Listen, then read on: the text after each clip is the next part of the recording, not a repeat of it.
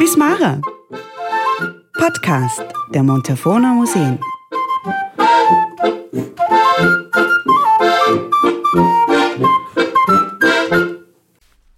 Am 29. April 1945 überschritten französische Soldaten die Grenze nach Österreich bei Hohenweiler in die damalige Ostmark.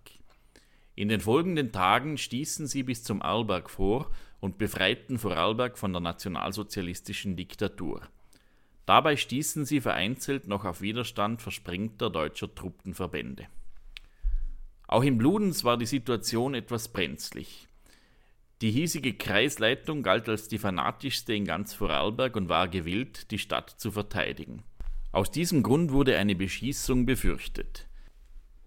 Die Widerstandsbewegung nahm Kontakt mit der französischen Armeeführung auf, um nachzufragen, wie das verhindert werden könnte. Die Antwort lautete, wir wollen Taten sehen. Deshalb rückten in der Nacht von 2. auf 3. Mai 1945 rund 50 Männer der Widerstandsbewegung gegen die Kreisleitung vor, um diese mit Waffengewalt auszuheben.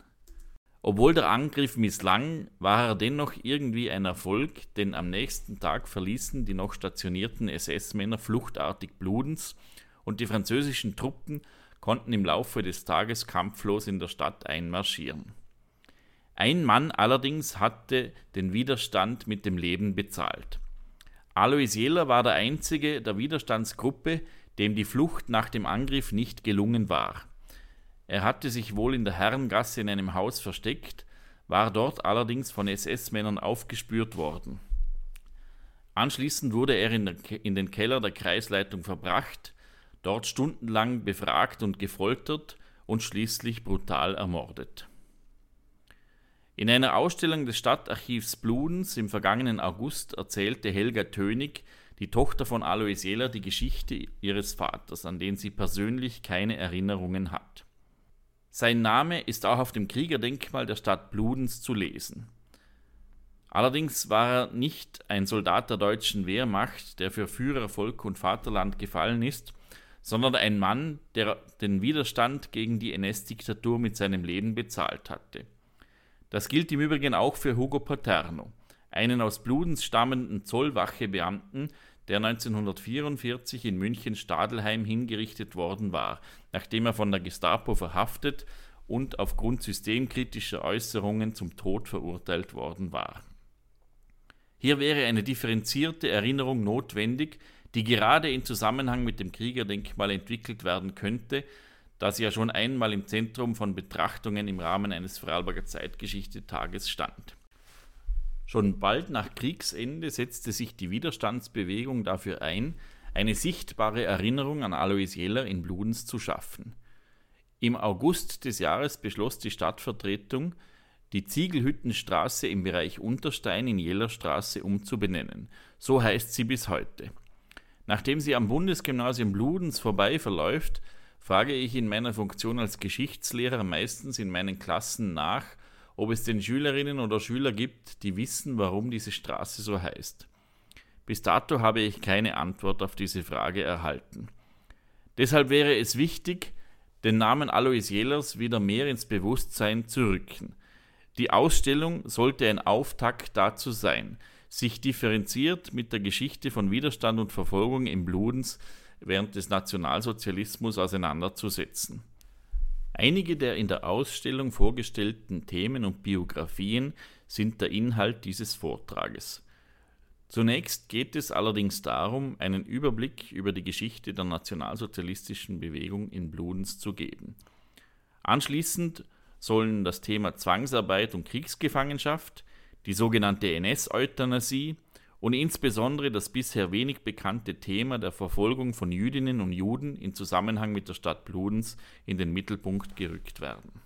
Wenn von Bludenz und dem Nationalsozialismus die Rede ist, müssen zwei Bewegungen der 1920er und 1930er Jahre berücksichtigt werden. Einerseits war dies der NS-Verein in Österreich rund um Karl Schulz und andererseits die ursprünglich oft als Hitlerbewegung bezeichnete NSDAP Adolf Hitlers. Beide Gruppierungen wurden stark von Eisenbahnern getragen, wiesen aber im Führungspersonal nur wenige Gemeinsamkeiten auf. Die Ortsgruppe Bludens des NS-Vereins für Österreich wurde schon 1923 gegründet. Im Laufe von drei Jahren wurde eine zahlenmäßige Stärke erreicht, die auch Aktivitäten außerhalb der Stadt ermöglichte. Bei den Landtagswahlen 1928 erreichte der NS-Verein in Bludens 158 Stimmen. Seine Bedeutung ließ in der Folge aber rasch nach. Insgesamt war die Bewegung nur eine Randerscheinung der lokalen Politik. Anders verhält es sich mit der NSDAP, der sogenannten Hitlerbewegung, die ab etwa 1931 in Bludens Fuß fassen konnte. Die Gründung einer eigenen Ortsgruppe kann nicht nachgewiesen werden, weshalb davon ausgegangen wird, dass die Anhänger Adolf Hitlers auf den Strukturen des NS-Vereins aufbauten, allerdings die Anhänger von Schulz verdrängten. Der Zustrom zur NSDAP war jedoch wesentlich größer als jener zum NS-Verein. Bis 1933 gelang es, im Mittelstand der Stadt Bludens Fuß zu fassen. Auch nach dem Verbot der Partei 1933 blieb dieselbe durchaus breitenwirksam. Die illegalen Aktivitäten wurden vor allem von jungen und ungelernten Arbeitern getragen. Vom sogenannten Anschluss in Bludens im März 1938 gibt es ein interessantes Filmdokument, das auch in der Ausstellung gezeigt wurde. Schon am 11. März trafen sich in Bludens zahlreiche Menschen bei der Vornburg und marschierten durch die Stadt, darunter auch eine Gruppe von Mitgliedern der SS. Das Rathaus wie auch Privathäuser waren mit Hakenkreuzfahnen beflaggt. Auch am darauffolgenden Tag, dem 12. März 1938, fanden Kundgebungen statt. Der militärische Anschluss an das Deutsche Reich wurde am 13. März im besagten Stummfilm dokumentiert. Der überwiegende Teil der NSDAP-Mitglieder aus Bludens war hier geboren oder aufgewachsen. Das ist auch der Grund, weshalb viele Funktionsträger nach der Befreiung im Mai 1945 nur milde oder überhaupt nicht bestraft wurden. Acht Personen aus Bludens wurden vom Volksgericht in Innsbruck verurteilt und ihr Vermögen beschlagnahmt, was jedoch nach 1948 zumeist rückgängig gemacht wurde.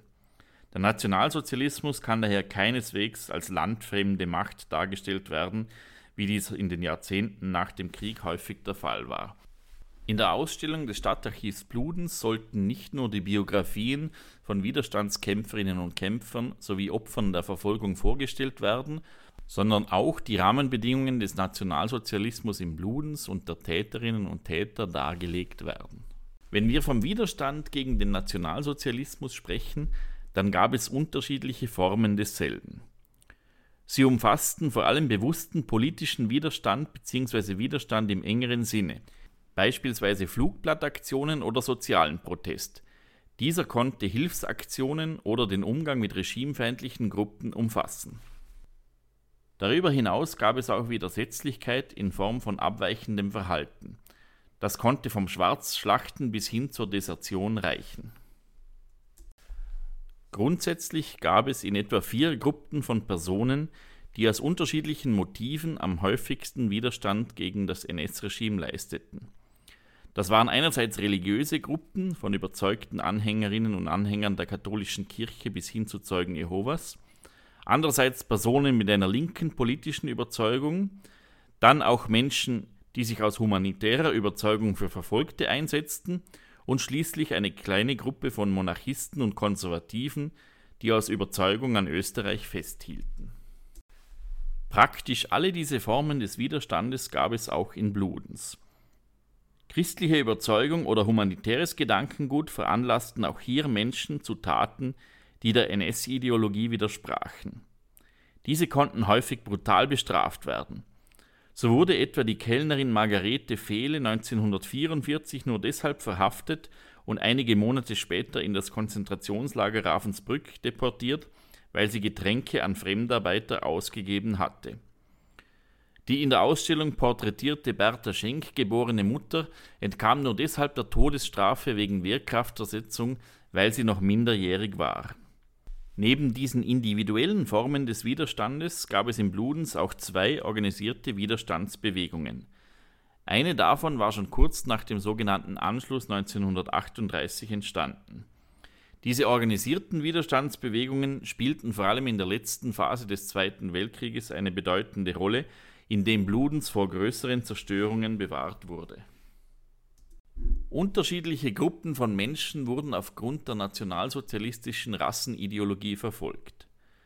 Zu diesen zählten beispielsweise Zwangsarbeiterinnen und Zwangsarbeiter, vor allem jene aus dem Osten, die eine speziell markierte Kleidung tragen mussten. Zwangsarbeiterinnen und Zwangsarbeiter aus Polen und der Ukraine, aber auch aus anderen europäischen Ländern arbeiteten in Bludenz und der Umgebung in der Landwirtschaft, auf Baustellen und in der Industrie. Mit Merkblättern wurde die Bevölkerung dazu aufgerufen, die ausländischen Arbeitskräfte möglichst überall zu diskriminieren. Vor allem Frauen widersetzten sich teilweise diesen Vorschriften. Berührend ist die Geschichte von Maria Frick, die in der Ausstellung porträtiert wurde. Sie kam 1944 in einem Lager in Hohenems als Tochter einer ukrainischen Zwangsarbeiterin zur Welt und lebt heute in Bludenz. Erst ungefähr 70 Jahre nach ihrer Geburt lernte sie ihre leibliche Mutter kennen, von der sie, nachdem sie in Pflegefamilien aufgewachsen war, geglaubt hatte, dass sie längst tot sei. Es kam in der Folge zu berührenden Zusammentreffen in der Ukraine. Vielfältige Formen der Diskriminierung erfuhren auch Millionen von Kriegsgefangenen, die im Deutschen Reich entgegen internationaler Vereinbarungen zur Zwangsarbeit verpflichtet wurden. In Bludenz und der Region bestand während des Zweiten Weltkriegs ein eigener Lagerkomplex. Heute erinnern daran vor allem die Lüner Seefabrik und die Mokri. Darüber hinaus bestanden etliche kleinere Unterkünfte, die teilweise auch nur temporär genutzt wurden. In der Bevölkerung wurde zwischen Kriegsgefangenen und zivilen Zwangsarbeitern kaum ein Unterschied gemacht. Meist wurden sie als Fremdarbeiter bezeichnet. Der größte Teil der Bludenzerinnen und Bludenzer stand den Kriegsgefangenen eher gleichgültig gegenüber. Teilweise sind jedoch auch Akte der Solidarität überliefert. Mehr als ein Dutzend Menschen aus der Region, mehr als ein Dutzend Menschen aus Bludenz und der Umgebung wurden wegen illegaler Hilfestellung für Kriegsgefangene verhaftet und eingesperrt. Zu den schrecklichsten Verbrechen der Nationalsozialisten gehörte die gezielte Tötung psychisch kranker und behinderter Menschen. Diese wurde mit dem zynischen Begriff Euthanasie, was im Griechischen so viel wie schöner Tod bedeutet, umschrieben. Der sogenannte Sozialdarwinismus hatte dafür schon seit dem 19. Jahrhundert Vorarbeit geleistet. Auf fünf Transportlisten der Pflegeanstalt Walduna aus dem Jahr 1941 befinden sich die Namen von 25 in Bludenz geborenen oder dort wohnhaften Personen, die nach Hall bzw. Linz transportiert wurden. Neun von ihnen wurden nach Hartheim gebracht und sofort ermordet. Zwei weitere, Josef Hegenbart und Franz Josef Gstrein, wurden im Sommer 1942, ein Jahr nach der offiziellen Einstellung der sogenannten Aktion T4, in Niedernhart umgebracht. Bei sieben weiteren Namen sind in den Quellen Sterbedaten zwischen 1941 und 1943 überliefert. Der direkte Zusammenhang mit der NS-Euthanasie ist in diesem Fall aber nur erschwert nachweisbar. Diese Opfer der NS-Euthanasie spielen in der öffentlichen Erinnerung an den Zweiten Weltkrieg in Bludenz bis heute keine Rolle. Weitere Forschungs- und Vermittlungsprojekte werden diesen Zustand in den kommenden Jahren hoffentlich ändern. Genauso wenig im öffentlichen Bewusstsein präsent wie die Opfer der NS-Euthanasie sind auch jene Jüdinnen und Juden, die vor und während der NS-Zeit in Bludenz wohnhaft waren. Dabei gibt es in diesem Zusammenhang äußerst interessante Familiengeschichten zu erzählen. So etwa jene von Kamil Weil, der aus Prag stammte und mit seiner Familie in Bludenz wohnhaft war und bei der Eisenbahn arbeitete. Er konnte, nachdem er 1938 bereits im Konzentrationslager Dachau interniert gewesen war, im Dezember 1939 in das sichere Schweden fliehen. Ein anderer Lebenslauf mit Bludensbezug ist jener von Dr. Walter Leopold, der bis 1933 als Dozent an der Jüdischen Volkshochschule in Leipzig beschäftigt gewesen war. Nach einer Haft bzw. dem Transport ins Konzentrationslager Buchenwald versteckte er sich im Untergrund. Im September 1944 gelangte Walter Leopold nach Bludenz und wurde unter dem falschen Namen Kurt Freiherr Verwaltungsjurist am Landratsamt. Mit seiner Frau und der Tochter lebte er in der Südtiroler Siedlung. Nach 1945 wanderten sie in die USA aus. Seine Lebensgeschichte als sogenanntes U-Boot im Dritten Reich hat Walter Leopold unter dem Titel Defiant German, Defiant Jew, was in Deutsch in etwa bedeutet trotziger Deutscher, trotziger Jude, veröffentlicht. Diese Autobiografie soll bei einem zukünftigen Zeitgeschichtetag vorgestellt werden, wobei vor allem die Bludensbezüge von Interesse sind. Eine andere bemerkenswerte jüdische Lebensgeschichte mit Bezug zu Bludens wurde bereits bei einem Zeitgeschichtetag vorgestellt, und zwar jene von Josef Wisniewski, die Nico Hofinger bearbeitet hat. In seinem Nachruf wurde beschrieben, wie er mit Mut und Einfallsreichtum als Jude dem Holocaust entkommen war. Der Deportation nach Treblinka war Wisniewski durch die Flucht entkommen. Illegal konnte er sich eine sogenannte arische Identität verschaffen und getarnt als katholischer Fremdarbeiter nach Bludenz gelangen. Hier arbeitete er in der Gärtnerei Schaub in der Schillerstraße, unter anderem gemeinsam mit dem damals 16-jährigen Elmar Schallert. Der heute 94-jährige Schallert hat später diese Gärtnerei übernommen. In einem Interview für die Ausstellung erzählte er über die Begegnung während des Zweiten Weltkrieges mit Josef Wisniewski. Bis zu diesem Zeitpunkt hatte er keine Ahnung, dass es sich bei seinem damaligen Mitarbeiter um einen Juden gehandelt hatte. Auch das Schicksal der jüdischen Familie Iger wurde in der Ausstellung porträtiert. Ihr Schicksal war in der Vorarlberger Geschichtsschreibung lange Zeit unklar geblieben. Meist wurde vermutet, dass Eva und Julius Iger mit ihrer Tochter Hanna den Holocaust nicht überlebt hatten. Im Zuge der Vorbereitungen für die Ausstellung konnte dazu Näheres recherchiert und Kontakt zur Tochter Hanna hergestellt werden, die heute in New York lebt. Julius Iger stammte aus der Ukraine. Bei seiner Geburt 1899 war er noch Staatsbürger der österreichisch-ungarischen Monarchie. Im Erwachsenenalter von etwa 30 Jahren verließ er seine orthodoxe Familie, schnitt sich die Schläfenlocken ab und wollte fortan als moderner Mann leben. Seinen Wohnsitz verlegte er nach Bludenz. Seine spätere Frau Eva lernte er in den 1930er Jahren kennen. Sie war in Wien aufgewachsen, wo die beiden auch heirateten. Zunächst betrieben sie in der Bludenzer Wichnerstraße und später in der Hermann-Sander-Straße ein Konfektionsgeschäft. 1936 wurde Tochter Hanna geboren, die die ersten zwei Jahre ihres Lebens in Bludenz verbrachte.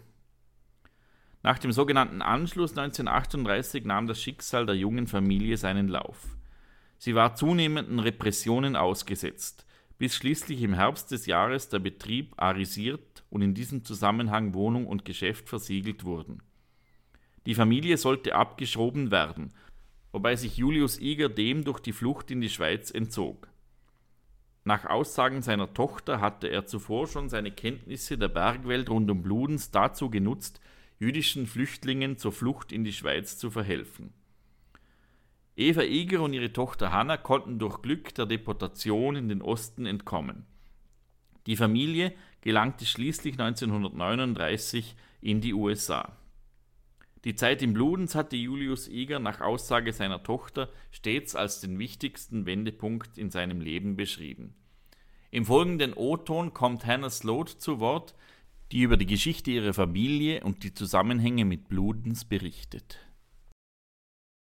And he told me with great joy that the day he left, he cut off those curls and he, you know, and he threw off um, the religious things people wore, and he said, "I'm a modern man."